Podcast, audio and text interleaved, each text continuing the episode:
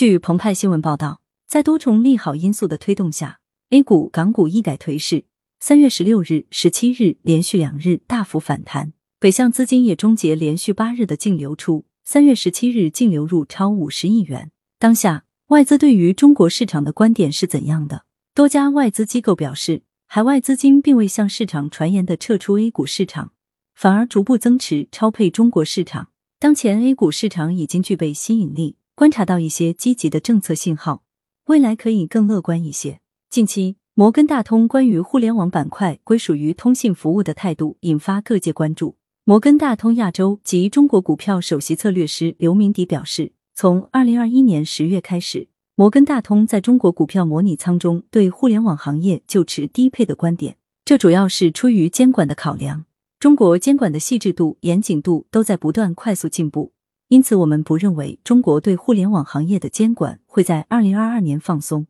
一个行业从无到有，从小到大，大到触发监管，监管后进入稳态，是具有网络效应、规模效应行业的一般性的规律。但他表示，这与摩根大通对 A 股和港股整体给出超配评级并不矛盾。摩根大通股票策略把行业划分为几大类。老巨人，比如地产；新巨人，比如绿色经济及数字经济生态赛道的佼佼者；受监管的巨人，比如互联网。所以在某些行业成熟稳态后，新的成长行业又会脱颖而出。目前在模拟仓中维持超配 A 股和港股，估值与历史均值比较低估，业绩和成长的信号相当明确。超配的板块 overweight IT、工业、材料、能源、可选消费，业绩增长明确。标配的板块 neutral，金融和地产行业整合已经在进行中。低配的板块 underweight，通信服务、医疗卫生估值偏贵。就摩根大通通过第三方数据跟踪的五十八只全球大型新兴市场基金来看，截至二零二二年一月底，低配中国的基金占比降为百分之十七，二零二一年四季度占比为百分之三十七至百分之四十五左右。这显示着大型新兴市场基金在逐步增持中国资产。刘明迪表示，根据摩根大通跟踪的第三方全球基金及买方机构资金流动数据显示，在截至三月四日的前五周内，包含二月，被动型基金进入香港和内地股票市场的资金流入为二十三亿美元，同期的主动型基金资金流入为一千四百万美元。在二月二十八日到三月四日的一周间，被动型基金资金呈净流入，主动型基金呈净流出。此后。主动型基金在三月第二、第三周继续呈资金净流出的态势，已发生的地缘风险触发了对潜在地缘风险的担忧，显然引发了资金流出。尽管如此，同期被动型基金保持资金净流入的态势。关于中国股市的反弹是否持续，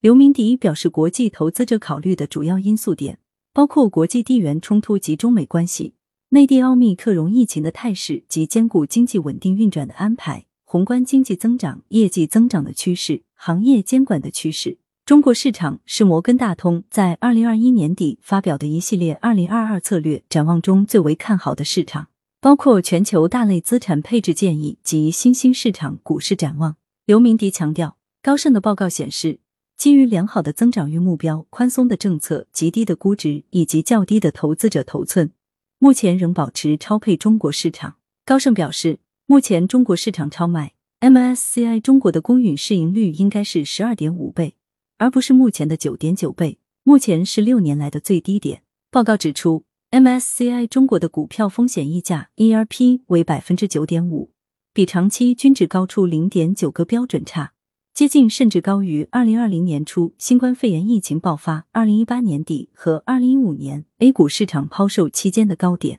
ERP 的升高反映了投资者的广泛担忧，例如地缘政治风险的溢出效应、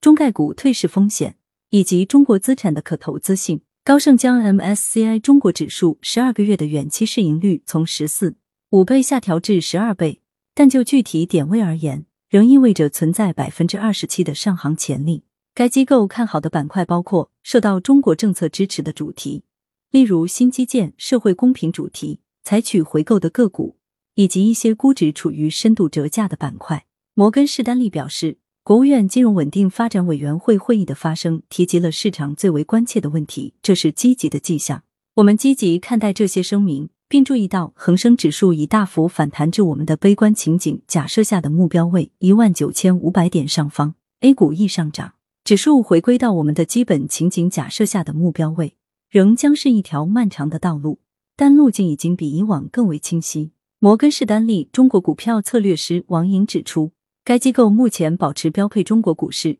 并认为如果出现以下的进一步趋势，反弹可能会更为持续：一是新冠政策的调整，二是若全球地缘政治紧张局势改善，这将有助于中国的 ERP 股票风险溢价下降；三是房地产市场更趋稳定；四是不同政府职能之间在政策执行方面更加协调；五是重振离岸 IPO 市场。重建投资者对不断增长、高质量、可投资的离岸股票市场的信心。三月十六日，国务院金融稳定发展委员会召开专题会议，传递重要信息，提振市场情绪。在瑞银看来，上述政策信号的具体落实情况将主导短期内市场走势和外资的交易行为。哪些正面因素的出现有望进一步缓解海外投资者的担忧？瑞银认为。若中美双方监管能在跨境审计监管上达成合作协议，外资撤离中概股的趋势有望出现逆转。若对互联网和医药等行业的监管出现明显放松，或相关监管部门明确其监管的边界，甚至积极出台对市场有利的政策，股市的风险溢价将随着不确定性的消除而明显降低。推出更强有力的货币政策放松，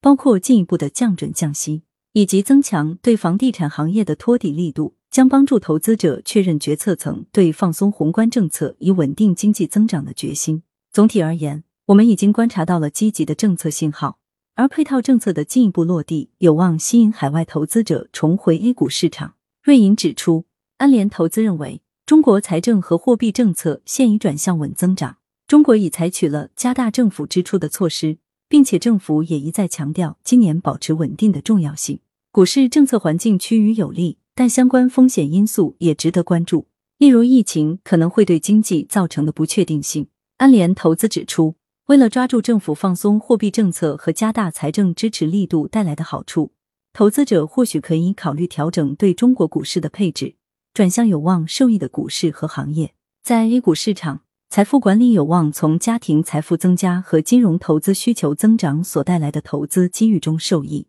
追求健康生活和新技术的长期趋势中，也有投资机会。新技术包括增强现实和虚拟现实技术以及半导体供应链。考虑到中国金融环境或趋于宽松，而且估值有所下降，安联投资认为，二零二二年中国股市将迎来更加有利的环境。感谢收听羊城晚报广东头条。